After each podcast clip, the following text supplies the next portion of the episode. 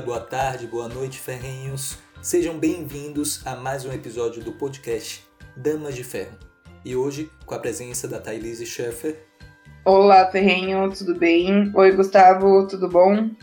E da presença inédita de Jorge Cardoso, que também participou da nossa discussão de hoje. Bem-vindo, Jorge. Boa noite, obrigado Gustavo, obrigado Thailise. Espero que a gente possa ter uma conversa bem bacana sobre esse assunto que é tão importante, principalmente hoje, que é a liberdade de expressão. Né? Então, vamos lá.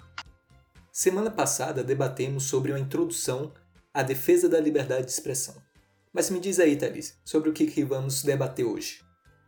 Então, Gustavo, esse primeiro capítulo ele está cheio de conteúdo que rendem diferentes debates. Mas nós precisamos entender da onde surgiu todo esse debate e o que, que é, de acordo com Nadine Strauss, discurso de ódio. Também entender as consequências desse discurso e o porquê devemos ou não devemos deixar essa definição nas mãos do Estado. Espero que vocês gostem e espero que isso também faça vocês refletir sobre o nosso dever enquanto indivíduos em defender a liberdade de expressão. Fiquem confortáveis e venham com a gente, Ferreiros.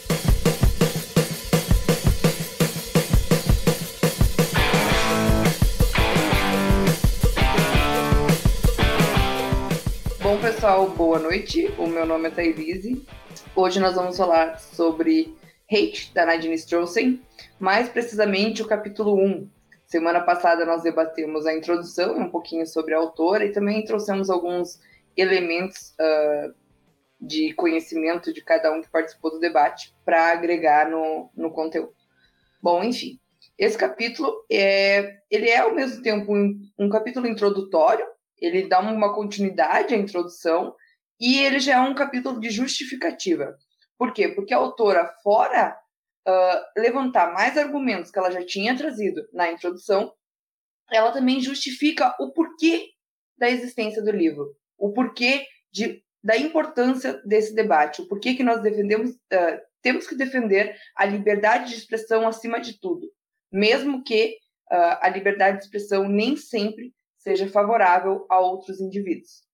Ela diz que o discurso de ódio, na realidade, eles têm umas divergências e uns devaneios. E eles são visíveis em vários tipos de grupos. Ela utiliza, por exemplo, os grupos nas questões raciais, né?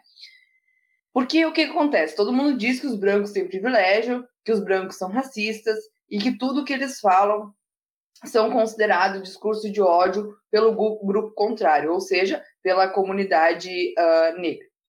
Só que, na realidade, uh, Claro que isso não é uma regra apenas de, de questões raciais, né? É aplicável em diferentes uh, grupos e em variadas situações.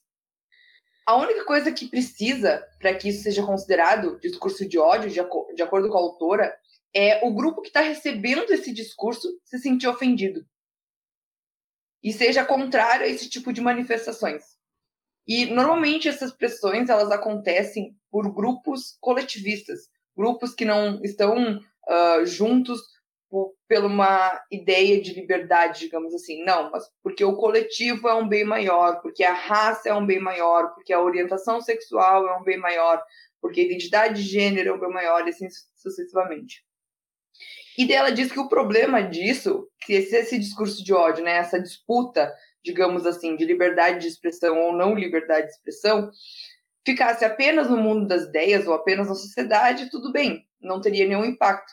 Só que o problema disso tudo é que isso acaba virando lei. E aí está o maior erro de todo mundo que defende que o discurso de ódio deve ser criminalizado. Porque acaba deixando o governo controlando as opiniões de cada, cada pessoa, de cada indivíduo. E, na realidade, o governo controlar a opinião, o governo censurar, é a coisa que mais prejudica o indivíduo. E isso a gente vê na história, por exemplo, né? A própria questão racial. Os abolicionistas discursavam contra a escravidão e eles eram oprimidos pelos uh, escravocatas. Era isso que acontecia, né? E eles utilizaram uh, o argumento, o discurso, claro, teve guerra, teve brigas, mas eles utilizaram disso a seu favor para conseguir que a escravidão acabasse. Mas, enfim. Uh, ela também defende que é impossível a gente limitar o que é o que não é discurso de ódio. Uh, se nós formos analisar, por exemplo, de forma neutra, um juiz vê isso de forma neutra. É impossível. Porque acaba que essa análise do discurso, ela tem também a interferência de como é denunciado e como as autoridades repassam essa denúncia. Então, fora a realidade do fato que aconteceu, também tem a forma como a pessoa que sofreu descreveu e a forma como a pessoa que escutou isso relatou. Então, existe várias interferências de comunicação que a gente não consegue ver esse discurso de ódio, entre aspas, de uma forma pura para conseguir analisar ele de uma maneira neutra. E daí a autora diz que isso não quer dizer, todas essas questões, não quer dizer que o discurso de ódio não tem consequência. Porque normalmente, quando nós falamos que nós não queremos a censura do discurso de ódio, é porque nós somos malvadões, né? Igual o capitalismo. Só que na realidade não é isso. O discurso de ódio ele tem, ele tem consequências negativas uh, para quem recebe esse discurso, né? E isso é em caráter universal. Só que infelizmente, esse discurso, as consequências negativas do discurso de ódio nem se comparam ao poder do governo de censurar a expressão dos indivíduos. Então, as consequências da censura por parte do Estado são profundamente mais severas e irreversíveis a níveis de liberdade individual do que o próprio discurso de ódio. Até porque o discurso de ódio ele pode ser podado pela própria sociedade. Tá aí um exemplo vivo disso, a cultura do cancelamento não é? Mas, enfim, acontece que essa censura, normalmente a gente diz, ah, mas é censurar o branco, hétero, uh, classe alta, não sei mais os, os, termos que se utilizam hoje em dia, mas enfim, uh, é essas pessoas que vão sofrer censura. Só que na realidade não. Na realidade, o que acontece que quem se prejudica mais, e a história está aí para comprovar isso, são os grupos mais vulneráveis, são as minorias. Então, quando o governo censura determinado discurso, quando o governo censura determinada expressão, quem acaba, uh, na prática, se prejudicando são as minorias. E como eu falei até agora, isso é historicamente confirmado, que a liberdade de expressão deixa que os indivíduos aptos proclamem contra as injustiças do governo. O exemplo disso é os abolicionistas, que eles eram atacados pelos seus discursos para combater o racismo e a escravidão, e esses ataques vinham normalmente de pessoas que estavam em cima, que eram quem controlava tudo isso. E a liberdade de expressão ela serviu como arma também, né, para mudar uma cultura que na época era mundial. E claro, a, gente ainda tem vestígios disso. Nós ainda temos vestígios de racismo e é um vestígio muito forte, é um vestígio muito poderoso. Só que censurar esse tipo de expressão realmente é algo que vai mudar a sociedade, sendo que lá atrás, toda a história, em todas as questões onde a liberdade de expressão conseguiu o seu poder e conseguiu entrar na cultura da sociedade, ela foi extremamente positiva para as mudanças culturais. E dela diz que, a, que, na realidade, a parte mais assustadora dessa lógica, né, é que os defensores dessas leis, né, os que acham que nós devemos combater os discursos de ódio, eles utilizam os mesmos argumentos que eram utilizados, por exemplo, contra os abolicionistas na época. Então não mudou nada, só mudou o grupo. A justificativa continuou mesmo. E ela também diz que outro exemplo é analisar as manifestações da comunidade LGBT, que eles necessitaram da liberdade de expressão para alterar uma cultura tradicional da sociedade. E conseguiram, por exemplo, aqui no Brasil, que eles fossem uh, permitidos, digamos assim, porque o governo permitiu, querendo ou não, a gente gosta ou não, o governo permitiu que eles fizessem as suas uniões e, e conseguissem uh, o, o, a assinatura do Estado comprovando que eles estavam casados. Bom, e daí ela entra num, num assunto do qual eu gosto muito, que é a censura dentro da universidade, né? Porque se nós analisarmos a história, a, a realidade do mundo, né, a realidade das instituições, a universidade deveria ser, né, por natureza da sua própria criação, o lugar de maior liberdade de expressão. O lugar onde nós pudéssemos expressar as nossas ideias, as nossas teorias, sem julgamentos, mas sim sendo combatido com outras teorias, com outros avanços científicos. Só que na realidade, a universidade não é isso. A universidade hoje é o espaço onde tu mais é censurado. Fora as redes sociais. Se tu pegar as redes sociais e a universidade, tipo, tá redes sociais em primeiro, universidade em segundo. Porque a universidade é um lugar onde censura os estudantes. E eu já falei bastante sobre isso, que eu já fui censurada mil vezes pelos meus colegas por pensar diferente deles. E isso acontece no Brasil, por exemplo, principalmente nas públicas, mas isso não quer dizer que as privadas estão fora disso. As privadas também acontece isso.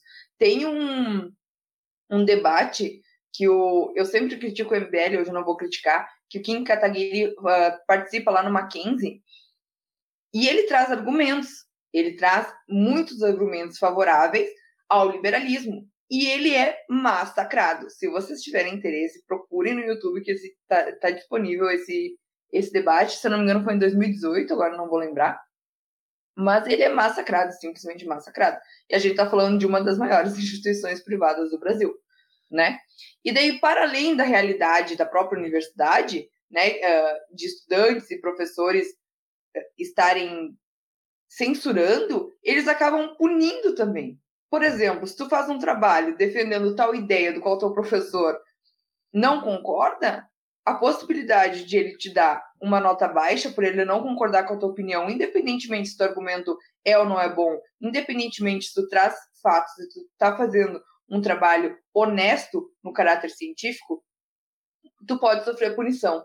E não precisa ir muito longe. Se tu conversa com dois, três amigos teus que não são da ideologia predominante da universidade, que tu vai saber que pelo menos um deles passou por isso. Claro que não é só coisas ruins, tipo, ainda tem universidades que prezam a liberdade de expressão, ainda tem universidade que tem nas suas bases os valores da liberdade de expressão. Só que isso, querendo ou não, na, na nossa sociedade hoje, é uma porcentagem muito pequena, é uma porcentagem que não traz ainda grandes diferenças uh, para nossa cultura. Está modificando aos poucos, mas não é nada ainda que dê um super impacto. Está modificando só. Então, a autora começa a justificar o porquê que nós devemos, devemos ser contrários a isso. Nadine afirma que a missão do livro, Hate, do qual nós traduzimos e agora estamos debatendo, é explicar os motivos que nos levam a defender a liberdade de expressão perante a lei e que isso deve incluir o discurso de ódio, mesmo considerando que o discurso de ódio pode ter consequências negativas. Por quê? Porque o governo ele continua sendo o principal inimigo dos indivíduos. Ele é quem censura, ele é quem prejudica, ele é quem deixa muito mais difícil uma pessoa que está em vulnerabilidade socioeconômica, por exemplo, conseguir uma estabilidade. Bom, ela diz que o primeiro ponto é que as justificativas uh, para criminais, uh, para criminalização desse discurso de ódio é as mesmas que são utilizadas historicamente contra os grupos que expressavam as ideias contrárias ao pensamento da sociedade. Então, esse é o primeiro ponto que ela diz. Depois, ela diz que isso uh, é analisado através de pesquisas que apontaram que a liberdade de expressão ela é uma das ferramentas mais importantes na construção do indivíduo. Ou seja, lá quando nós somos adolescentes, nós vamos nos construindo nosso caráter, vamos construindo nossos valores, e a gente constrói tudo isso atra através da, da nossa liberdade de expressar as nossas ideias. Quem aqui nunca teve, na adolescência, um pensamento, no mínimo, no mínimo burro?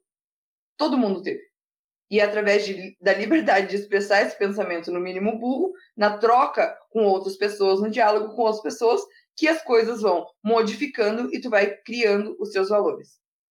Então a Nadine afirma o seguinte: eu vou ler uma citação dela que está na página 17. A fala tem um valor positivo aumentado e um potencial negativo reduzido, quando contrastada com a maioria das formas de conduta, o que lhe garante, portanto, uma proteção especial.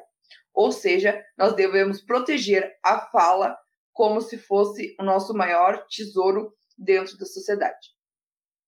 Bom, por que isso? Porque a liberdade de expressão ela é a base para quem busca os direitos democráticos, do qual todo mundo gosta de falar hoje, vamos defender a democracia. Então, a liberdade de expressão é a base para se defender a democracia, e ela também é quem garante a igualdade perante a lei.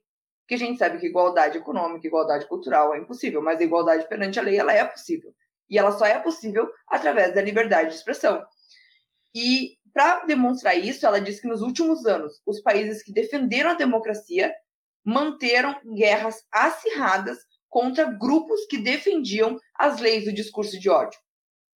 Porque eles sabiam que se uh, dessem uma abertura para que essas leis realmente fossem levadas a sério, levadas ao Congresso, levadas ao governo, acabaria trazendo grandes consequências e grandes estragos para a sociedade, como a própria história demorou, né, demonstrou. Só que muitos estados, e o Brasil é um grande exemplo disso, que se dizem democráticos, né, estão tentando colocar essas leis em prática, mesmo que eles saibam que, o, uh, que as consequências disso para a sociedade são extremamente negativas. Só que quando eu estava lendo essa parte do livro, eu pensei o seguinte: eles sabem que as consequências são negativas. Então, talvez eles estão realmente buscando as consequências negativas. E talvez a gente não está percebendo isso. Mas, enfim, isso pode ser só um devaneio meu. Enfim, se alguém concorda comigo, depois fala. E, e, a questão disso foi uma questão que a gente estava debatendo semana passada, e foi uma questão até que o Gustavo trouxe, né? É que muitas empresas privadas estão aderindo às leis do discurso de ódio, estão aderindo às práticas que uh, transformam o discurso de ódio como uma premissa para gerir seus negócios. E daí um, um bom exemplo uh, disso, né? Alguns bons exemplos disso, por exemplo, é a própria punição que o Trump sofreu pelo Twitter acho que foi ano passado, se eu não me engano, ou este ano, agora eu não vou lembrar, porque ele manifestou só algo do qual a maioria considerou discurso de ódio e o Twitter foi lá e pum, baniu ele. Mas enfim, né? Uh, ah, Para finalizar o, o, primeiro capítulo, é, a autora ela deixa duas justificativas, e essas justificativas elas são justificativas éticas, né, sobre a importância de sermos contrários a aplicações dessas leis do discurso de ódio. A primeira é que não há evidências de que o discurso de ódio realmente traz benefícios se protegido constitucionalmente para a sociedade. E esses registros, na realidade, eles provam o contrário.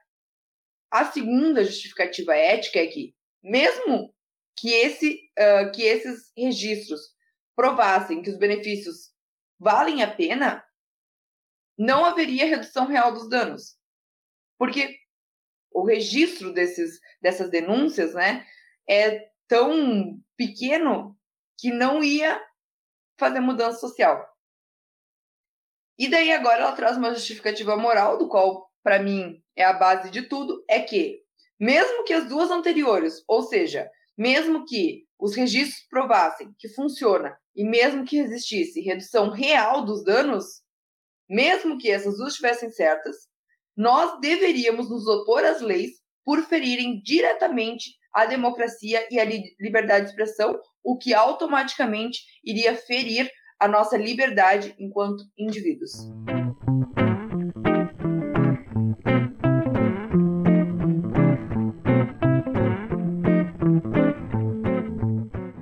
Olá, ferrinhos. Antes de seguir com o episódio, tenho que dar um recado rapidinho. Você já segue o Clube Damas de Ferro nas outras plataformas digitais? Siga C. Damas de Ferro em todas as redes sociais e considere fazer parte do clube. Temos reuniões semanais sobre obras de autoras liberais e muito mais. Tudo isso gratuitamente. Te espero lá!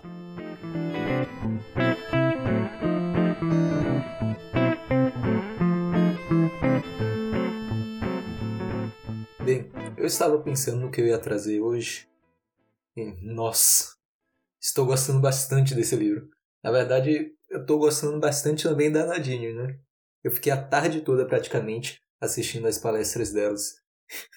e, nossa, fiquei impressionado com, não sei, é uma acidez misturado com inteligência e conteúdo e classe também que ela tem. Infelizmente, creio que ela reduziu bastante essa acidez no livro provavelmente por ser algo mais sério e tal, mas seria bem interessante ver isso no livro também. Bem, um dos primeiros tópicos que eu vi quando abri o livro, no capítulo 1, foi o tópico: o que é discurso de ódio? Já começou bem, né? E, como a Thaís falou, cada grupo, quando ouve um discurso que vai de encontro com o que ele acredita, ou então com o que ele gosta, por exemplo, é, quando houve a questão do membro do movimento Black Lives Matter que foram acusados de discurso de ódio contra a polícia, enquanto muitas críticas também ao movimento foram denunciadas como discurso de ódio contra os seus apoiadores ou pessoas da comunidade negra, pelo menos a comunidade negra que aceita por eles. Foi nesse momento que eu percebi as aspas que a Nadine pôs quando escreveu o discurso de ódio. Ela não queria definir o discurso de ódio como ele realmente é, mas como as pessoas inflamadas utilizam como acusação de seus opositores. Quando nós vamos definir o que é discurso de ódio, nós entramos em uma seara muito complicada. E aqui vai depender muito da legislação em que está escrito, tanto sobre discurso de ódio quanto sobre liberdade de expressão. No contexto da Nadine, por exemplo, eles possuem a primeira emenda que proíbe a limitação da ação do governo sobre uma série de liberdades, incluindo a de expressão. E continuamente o Supremo conclui que leis de discurso de ódio vai de encontro com a primeira emenda. E como a Nadine fala, cria uma série de problemas como é, ferir os princípios de neutralidade, de emergência, que gera outros problemas consequentes, como uma lei muito subjetiva e uma interpretação subjetiva da lei. Mas quando nós falamos do nosso contexto, existe essa emenda. Nós temos a Constituição Federal, que nem o STF respeita muito. Imagine as pessoas comuns. Mas lá vou eu na busca da definição perfeita para discurso de ódio. Aí eu fui no Google, no Politize, Wiki e outros sites também para saber o que é considerado discurso de ódio. De forma geral, o que eu achei foi que discurso de ódio é qualquer ato ou comunicação que inferiorize ou incite ódio contra uma pessoa ou grupo, tendo por base características como raça, gênero, etnia, nacionalidade, religião, orientação sexual, outro qualquer aspecto passível de discriminação. Outro site conhecido, que não sei se eu posso falar aqui por conhecer pessoas que escrevem para ele, define que discurso de ódio é considerado um tipo de violência verbal e a sua base é a não aceitação das diferenças, ou seja, a intolerância. Então, para eles, discurso de ódio é intolerância. Tolerância que, curioso ou não, algo que nós já conversamos no, no episódio anterior, sobre o paradoxo da tolerância. Quem ficou curioso, quem quisesse conhecer, dá uma olhada lá, que está muito interessante. Mas, finalmente, o que é que a lei brasileira fala sobre o discurso de ódio? É primeiramente no artigo 3 da Constituição Federal, que define que o objetivo da República Federativa do Brasil também consiste em promover o bem-estar de todos, sem preceitos de origem, raça, sexo, cor, idade e quaisquer outras formas de discriminação. Mas aí alguém vai precisar avisar eles que sua presença constante em momentos que eu não pedi, que eu não estou querendo, está ferindo o meu bem-estar. Por favor, né? Continuando, o artigo 5 diz que a lei punirá qualquer discriminação atentatória dos direitos e liberdades fundamentais, enquanto tem um inciso que fala expressamente a, da proibição de toda forma de racismo. É, o que eu fico curioso de como é que a Constituição vai lidar com as novas teorias críticas da raça, de que aqueles que se beneficiam da estrutura de poder da branquitude são automaticamente racistas. Ou então a própria estrutura de poder é racista, então eles são racistas. Então eles vão ter que punir eles mesmos? É algo curioso. Mas a proibição explícita de discurso de ódio está principalmente na garantida, entre aspas, pela Lei contra o Preconceito é, 7.716-89, que proíbe praticar, induzir ou incitar, pelos meios de comunicação social ou por publicação de qualquer natureza, a discriminação ou preconceito de raça, por religião, etnia ou procedência nacional, tendo sido incluído recentemente também contra o preconceito à discriminação por orientação sexual, gênero, sexo, além das discriminações contra idosos e pessoas com deficiência. Então, de forma geral, é isso. Bueno, tu trouxe o que é discurso de ódio no Brasil, né? Mas olha só que interessante. O discurso de ódio, ele é muito claro. E tu levantou uma polêmica muito legal. E eu não vou adentrar nela, porque daí a gente vai ficar até amanhã realmente e nós vamos ser cancelados. E eu acho que eu, eu gosto bastante do podcast do Damas, eu não quero que isso aconteça. Mas agora nós temos o discurso de ódio do bem, que é o quê? Aqueles que são considerados bonzinhos, né, perante a visão da sociedade, ou seja, quem defende que o Lula deve ficar solto, né, o considerado bonzinho. Se ele chama o Bolsonaro de genocida, por exemplo, é um discurso de ódio do bem, entende? Se ele fala que uh, o cara que vota no Bolsonaro, que é negro, ele ofende ele de todas as formas, persegue ele nas redes sociais, não, é discurso de ódio do bem, eu só estou conscientizando ele. Porque ele não é consciente das suas escolhas, né? Ele não é um ser racional. Então, nós temos essa questão também do discurso do ódio do bem, que o ódio do bem, tudo bem.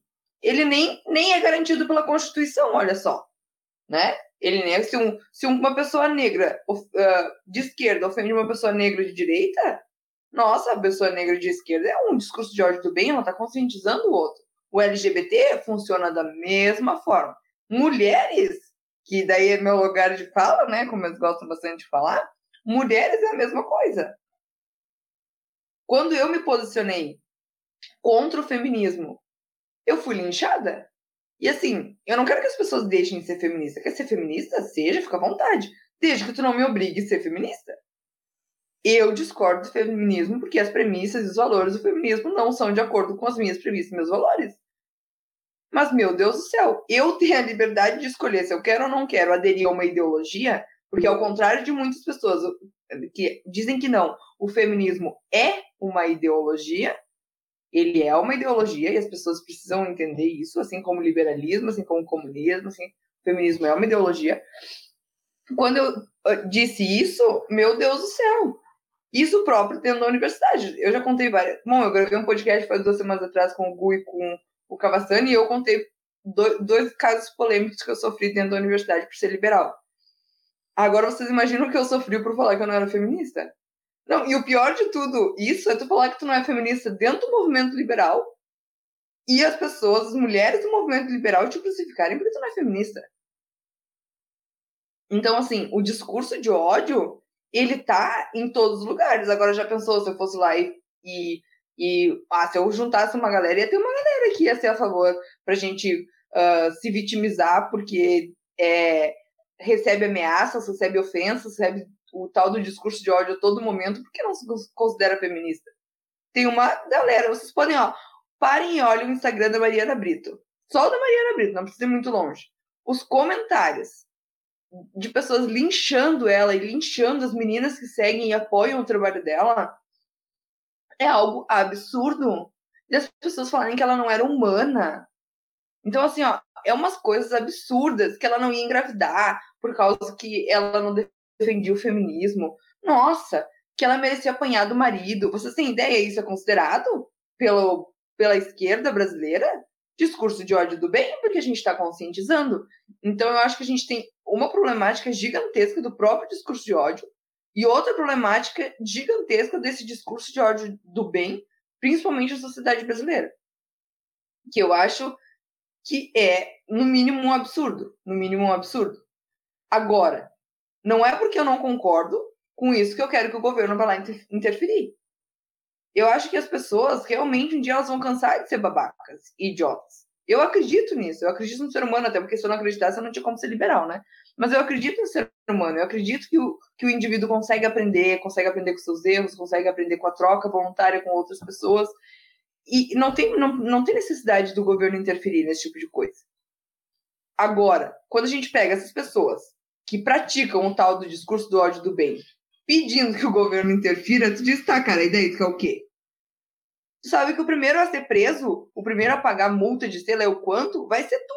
Porque é exatamente isso que tu faz. E ele ainda pede. Porque no mínimo que eles são é burros. No mínimo. Mas, enfim.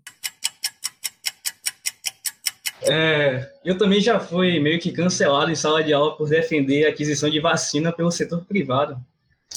Acho que os alunos não conseguem entender que se tiver demanda, é totalmente válido você tem um setor a mais à procura de vacina e na distribuição, até porque é, uma vacinação em massa, né, pelo menos cientificamente falando, pela maioria dos cientistas, isso seria algo bom que levaria à imunidade, correto?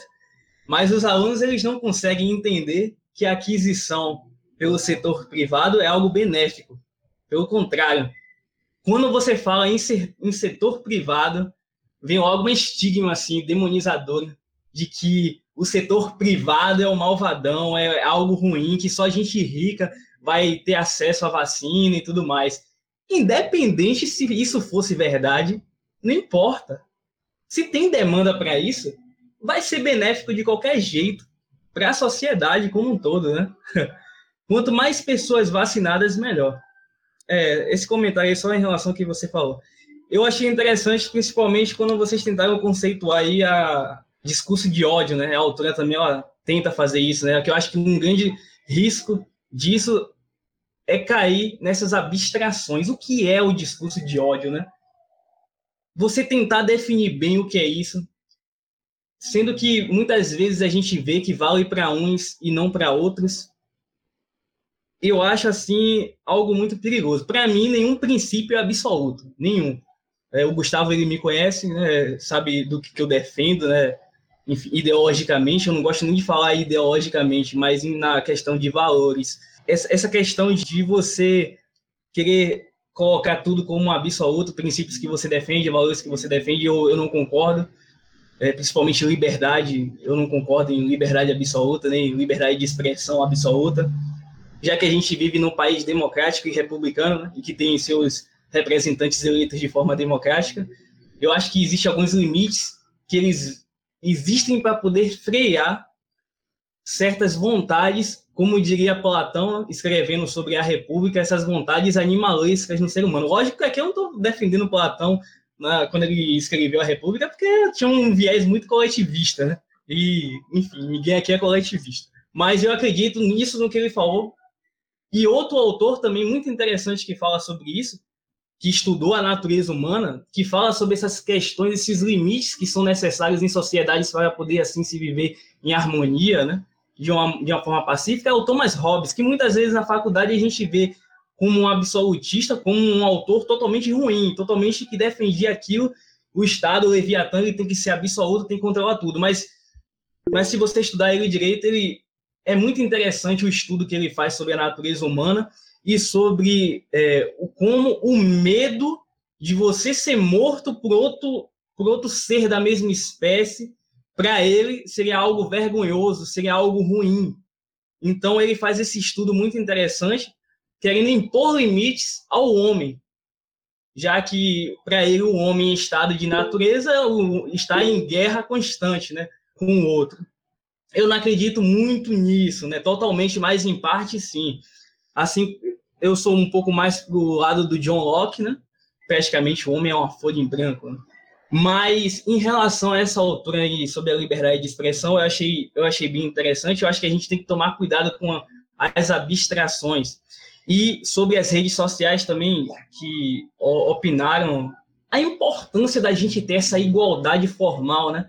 Eu não digo igualdade material, essa coisa equitativa. Não, eu falo igualdade formal, perante a lei. Se as plataformas digitais, elas têm, como é que eu posso dizer assim, elas são implantadas em um país, elas têm que seguir as regras daquele país. No caso, no Brasil. Então, elas têm que obedecer e ter um certo respeito pelos direitos iguais, de, formal, que seria a igualdade perante a lei de todos. Né? E não é o que a gente vê, não é o que a gente vê. Elas têm as suas próprias regras mas acima dessas regras que existem na plataforma, existem as leis. E hoje é o que a gente não vê é, sendo cumprido, né? Assim como o Gustavo também tentou zoar, né? Respeitar a liberdade de expressão, que até o, o Supremo, que deveria ser o guardião, assim, de todo respeito, né? É, no seu livro de, de, constitucional sobre liberdade de expressão, a importância, né? Eles não respeitam. E é triste ver isso de, de uma Corte Suprema do nosso país que deveria ser o guardião disso. Então, a gente vê quem deveria ser o guardião censurando, falando em discurso de ódio, algo que eu, eu ao meu ver, assim, é algo totalmente subjetivo, né? Óbvio que existe sim é, discurso de ódio contra raças, mas existem crimes que já regulamentam isso, né? A gente não vai criar um novo crime de discurso de ódio. Assim, é a minha opinião. Né? Quanto mais leis, para mim, eu acho isso ruim. É uma forma racionalista de você tentar fazer uma reestruturação social a partir das leis, a partir de um conceito totalmente abstrato, a partir de princípios que moldam a sua, a sua visão de mundo e você querer impor isso na sociedade de forma totalmente racionalista. Exatamente, Gustavo. Engenharia social. Eu não, eu não vejo isso como algo bom, vejo isso como algo que pode ser totalmente nefasto para a sociedade, esses tipos de práticas. Enfim, eu acho que é um perigo muito ruim mesmo para a sociedade. Tem um autor que eu estudo no, no, grupo de pesquisa que é o Michael Oakeshott. É engraçado porque ele não acha que a liberdade de expressão é um conceito assim que deve estar acima de todos, assim como John Stuart Mill achava, né, que a, a liberdade de expressão ela, ela, tem que ser soberana. O Michael Oakeshott ele define todas as outras liberdades acima da liberdade de expressão, porque para ele nem todas as pessoas querem se expressar, assim como nem todas as pessoas querem participar da política, querem ter essa, essa liberdade política, né? Porque nem todas as pessoas têm essa educação política para participar de uma tomada de decisão tão importante para a sociedade. Eu só achei isso importante e interessante trazer. Eu concordo em parte com o Michael Oakeshott, mas até porque a liberdade de expressão também ela está intrinsecamente é, relacionada com as outras liberdades. Uma liberdade está relacionada com a outra. Acho que a liberdade de expressão é importante, mas acho que ela não é algo absoluto. Assim como outros tipos de liberdade também, assim como outros tipos de princípios também, princípio da vida, enfim. Muito bom. Oh, eu só queria uh, questionar uma, uma coisa que tu falou que é desse autor, né? Que ele não defende a liberdade de expressão uh, como nós estamos falando, né? Porque nem todas as pessoas querem participar disso. Mas a pessoa falar, eu não quero participar disso, eu não quero me envolver nisso, já é uma liberdade de expressão. Então, não sei, eu acho. Eu não conheço o autor, eu tô só uh, analisando de acordo com o que tu falou, mas. Enfim, eu acho que uh, seria um pouco antagônico se fosse esse argumento que ele defendesse. Mas, enfim, eu vou trazer a minha autora favorita, e todo mundo sabe, porque toda vez eu falo dela, e eu vou falar sempre dela, porque ela é minha autora favorita que é a Hannah Arendt, né? Hannah Arendt, ela trata a liberdade de expressão também como algo muito importante, mas ela não se detém muito a estudar isso, só que ela diz que a liberdade de expressão, quando utilizada pela massa, ou seja, quando utilizada pela sociedade, ela consegue proteger o, o, o indivíduo. Por quê?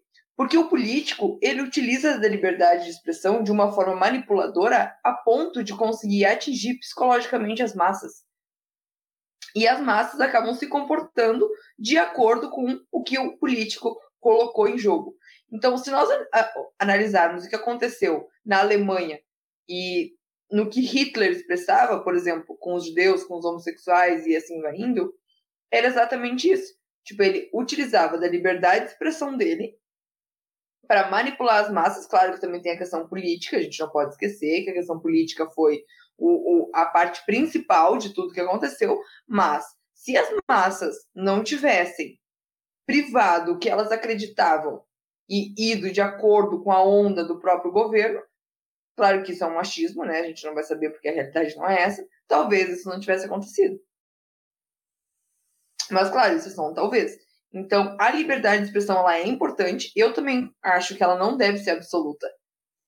Principalmente, principalmente quando ela vem do próprio governo.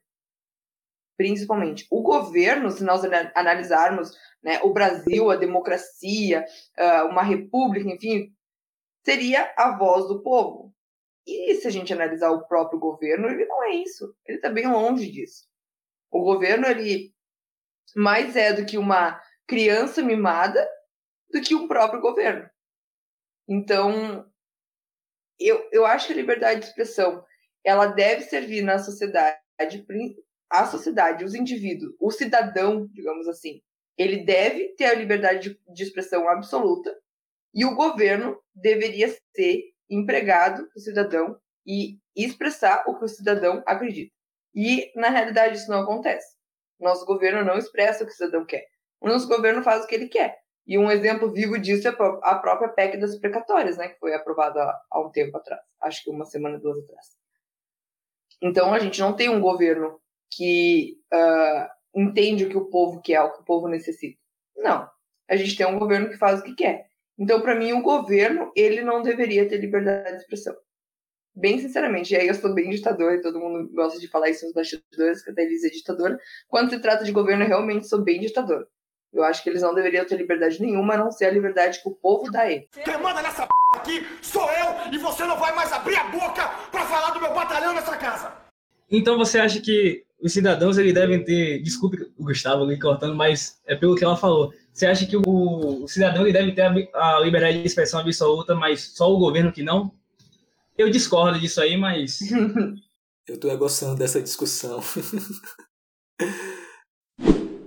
Resgatando o que vocês falaram sobre Hobbes e Locke, o que falam sobre a consequência lógica de que o que Hobbes fala é o absolutismo é tão falso que uma das principais referências do Robert Nozick é justamente o Hobbes, e o Nozick é conhecido por ser o defensor do minarquismo, ou Estado mínimo.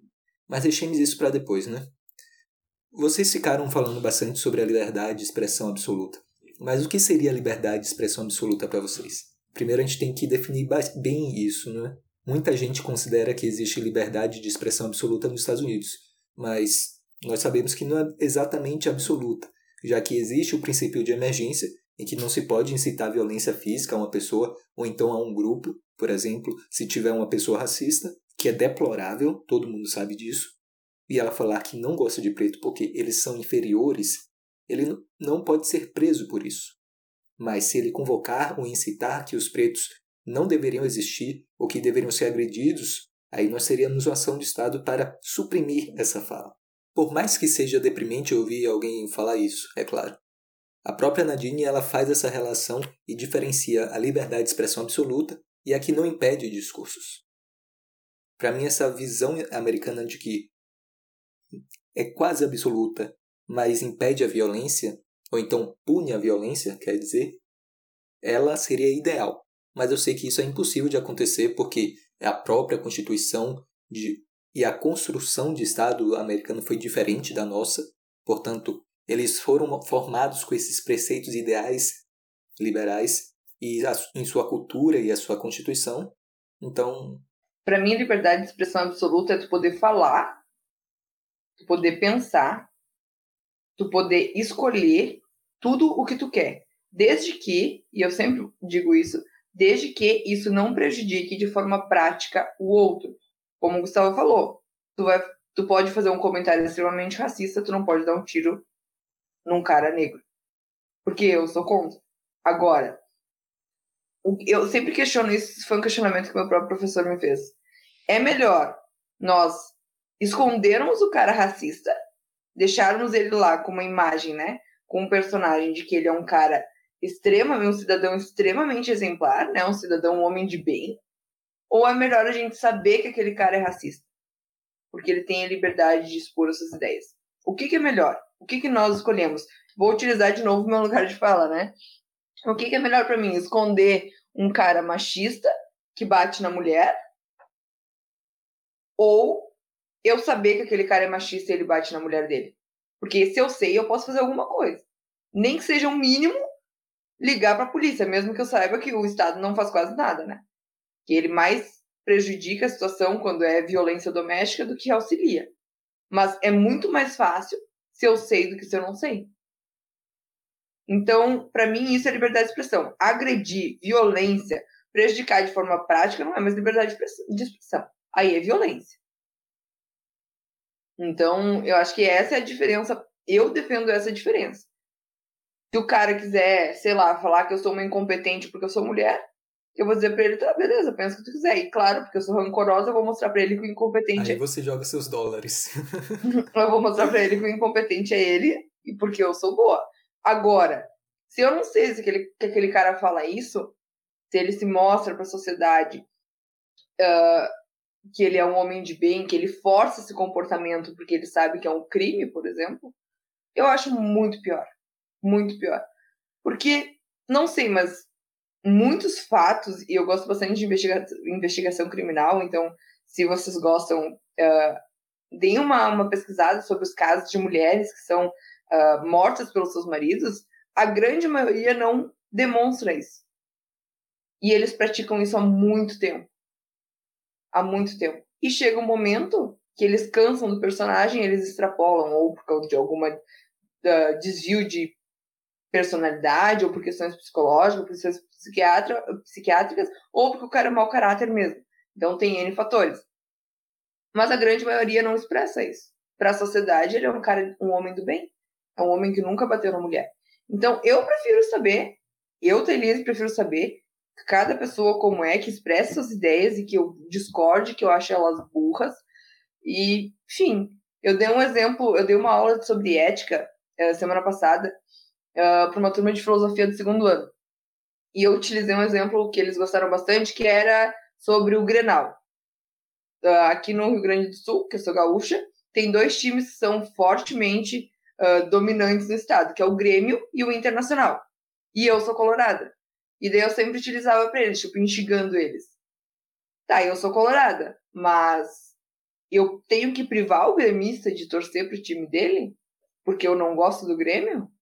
Então eu, utilizei isso num debate ético. Claro que não foi exatamente isso que eu falei, né? Mas agora, se eu ver um colorado batendo num gremista, por mais que eu goste do Inter, eu não vou defender ele.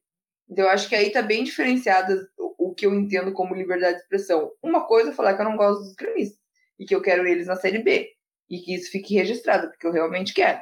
Agora, eu nunca vou dar um soco na cara de um gremista porque ele é gremista. Ou nem se provocar? Não, realmente não vou.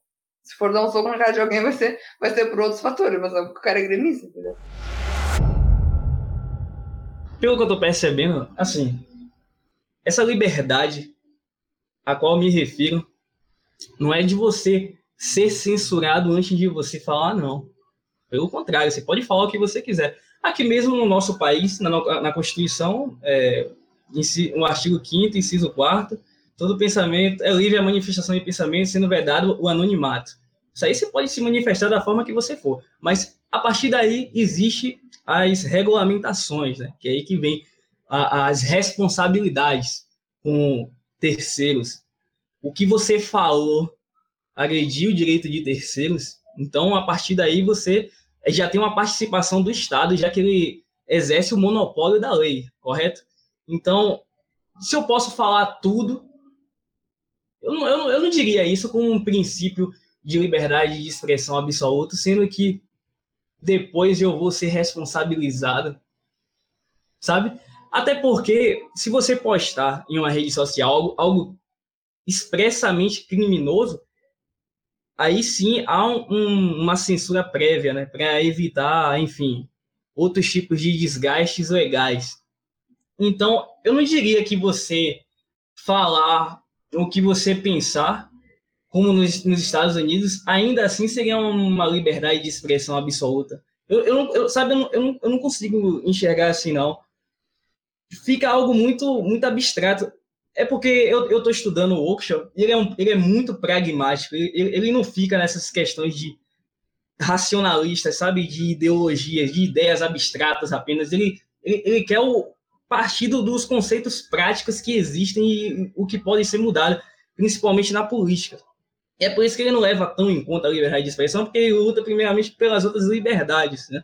Não que não seja importante, mas que não, não está no topo da, da luta pelas liberdades e que o Estado seria apenas um órgão regulador de uh, uh, defender os direitos individuais dos cidadãos, sabe? Essa questão de você falar tudo eu não consigo ver isso também em contextos práticos, com exemplos de censuras em cima disso. Eu acho assim que você pode falar o que você quiser realmente e você se responsabilizar posteriormente por aquilo, né? com as regras legais que você está sujeito em qualquer país, enfim. Porque pelo, pelo que eu entendi que você falou aí, para você estar eu não estou dizendo que você está errado ou não, mas é só estou questionando aqui para você é válido a pessoa falar o que quiser, desde que não chegue nas vias de fato, no caso. Eu não consigo, sabe, concordar com isso, porque mesmo que não haja uma agressão física, há outros tipos de agressões, como psicológicas. Por isso, quando, quando eu converso também com alguns liberais, eles ficam muito nessa questão de ideologia de abstração e muitas vezes não levam em conta outras áreas, né? é, no estudo da natureza humana, como psicologia, economia, é, enfim, ciência. E, e, muitas vezes a gente fica muito preso nessa questão só de liberdade liberdade, mas também há outras coisas que envolvem a sociedade, como a psicologia, né? um dano psicológico que você pode causar à pessoa, entende? Essa responsabilização que você tem com o terceiro. Até mesmo, por exemplo, os crimes de calúnia, eu não vejo chegar a um dano físico, né? Tudo bem que se a pessoa for para cadeia é praticamente um dano físico, né? Mas, por exemplo, se aquilo ali afetar os negócios de outra pessoa, nessa hipótese de alguém chegar a falar mal, a empresa tá falando isso e aquilo, fazendo isso e aquilo, tá botando veneno nos produtos e vendendo. Isso aí também se encaixaria no, na liberdade de expressão? Eu concordo contigo, Jorge. Tipo, vai ter consequências psicológicas. E a Nadine também, porque ela também fala disso. Ela também diz que vai ter consequências negativas. E o discurso de ódio sempre vai ter, independentemente do tempo que a gente está falando isso. Ele sempre teve consequências negativas e ele vai ter sempre consequências negativas. Agora, privar isso, colocar isso na mão do governo, na mão do Estado, as consequências são muito severas. Então, assim, como eu coloquei ali no chat, tipo, eu sofri muito na universidade quando me assumi liberal. Muito mesmo. Discurso de ódio, assim, ó, foi pouco. Foi pouco. Nada que uma terapia não resolva. Não que eu tô banalizando isso, tá? É eu, Thailise, conseguir resolver com terapia. Eu sei que nem todo mundo consegue. Eu sei que tem muita gente que sofre. Mas, assim, infelizmente, a gente não tem como sacrificar uh, a liberdade de expressão porque uma ou duas pessoas ficam mal psicologicamente.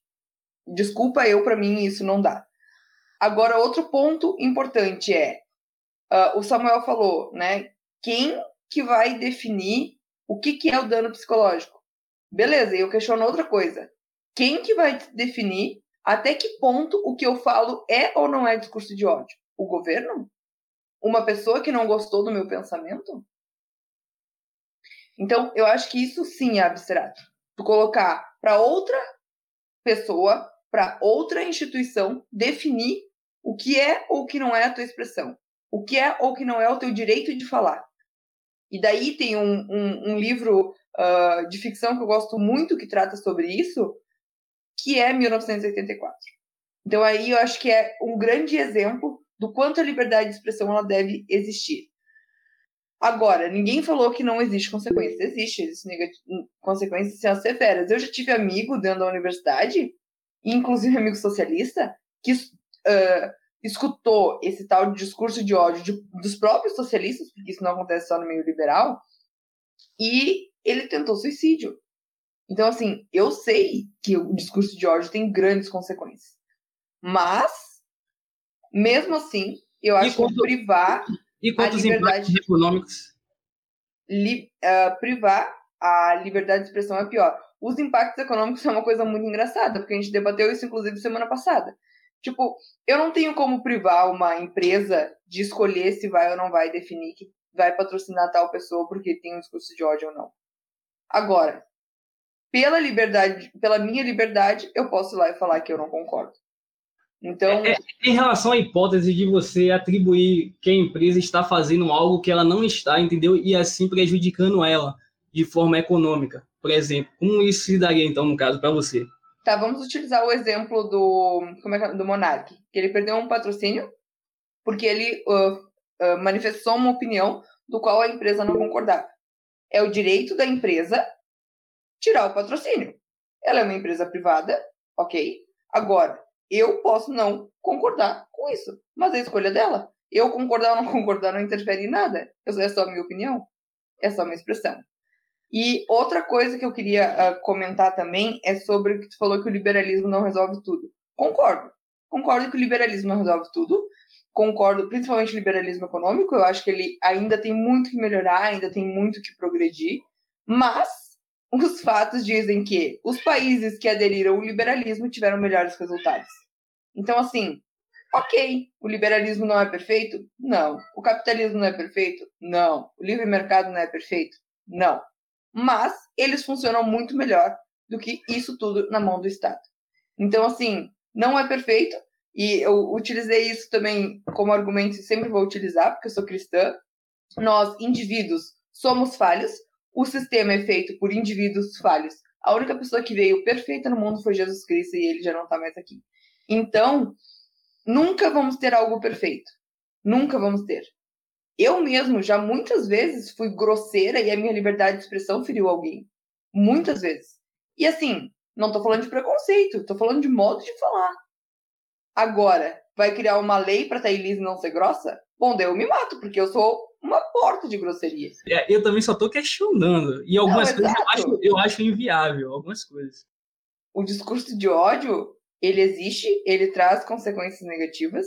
Não não é desmerecer a pessoa que está sentindo, não, ele traz consequências realmente negativas. Agora, se isso for controlado com, pelo governo, bom, o estrago é. Historicamente, isso é comprovado. Historicamente, isso é comprovado. E se a gente tentar de novo bater nisso, eu acho que é pior.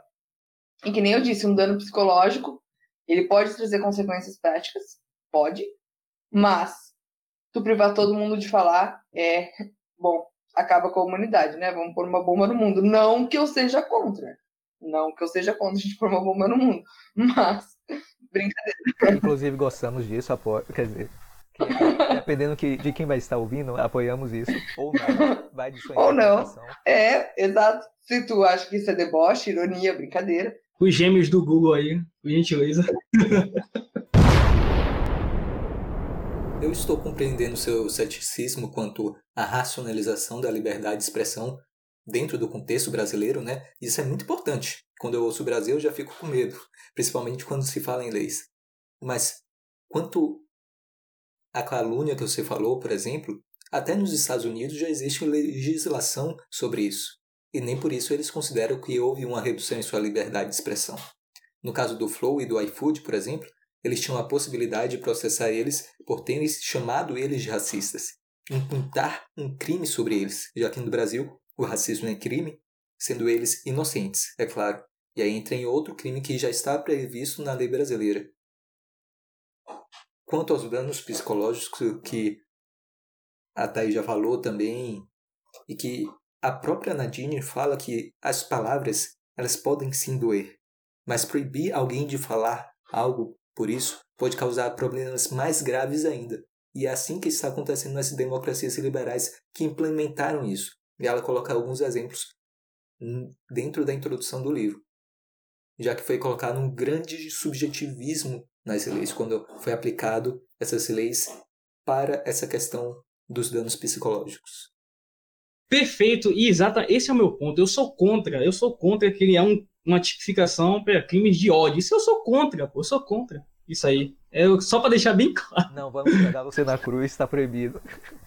A única coisa que tu não pode aqui é defender carioca. É, o resto é sucesso. O discurso de ódio pra carioca é liberado.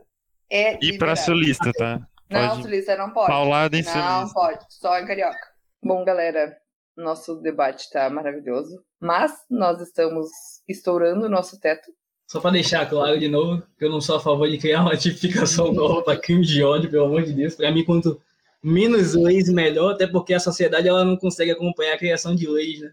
São criadas tantas leis a fim de reestruturar a sociedade de ponto de vista de algumas pessoas, alguns indivíduos do Estado, que eu acho isso aí totalmente perigoso.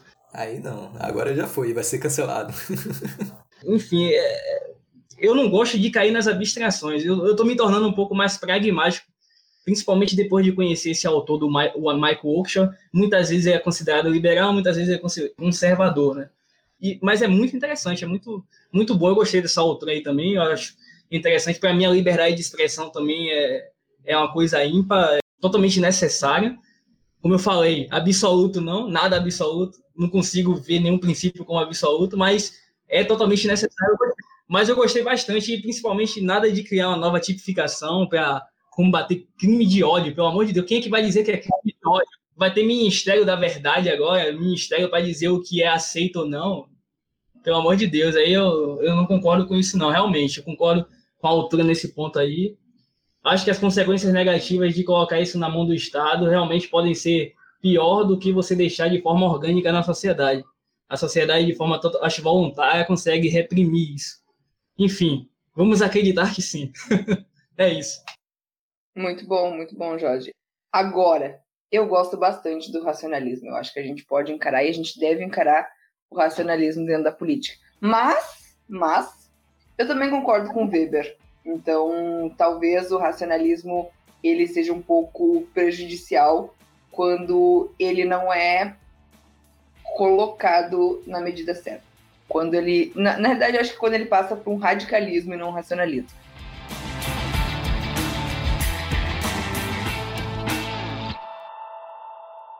Ferrenhos, espero que vocês tenham gostado. Espero que vocês consigam também pensar todos os pontos que nós levantamos nessa discussão. Não esqueçam de acompanhar o Damas nas redes sociais e esperar o nosso próximo episódio. Um super beijo. Valeu, pessoal. Boa noite aí. Então é isso, gente. Até semana que vem. Boa noite e tchau.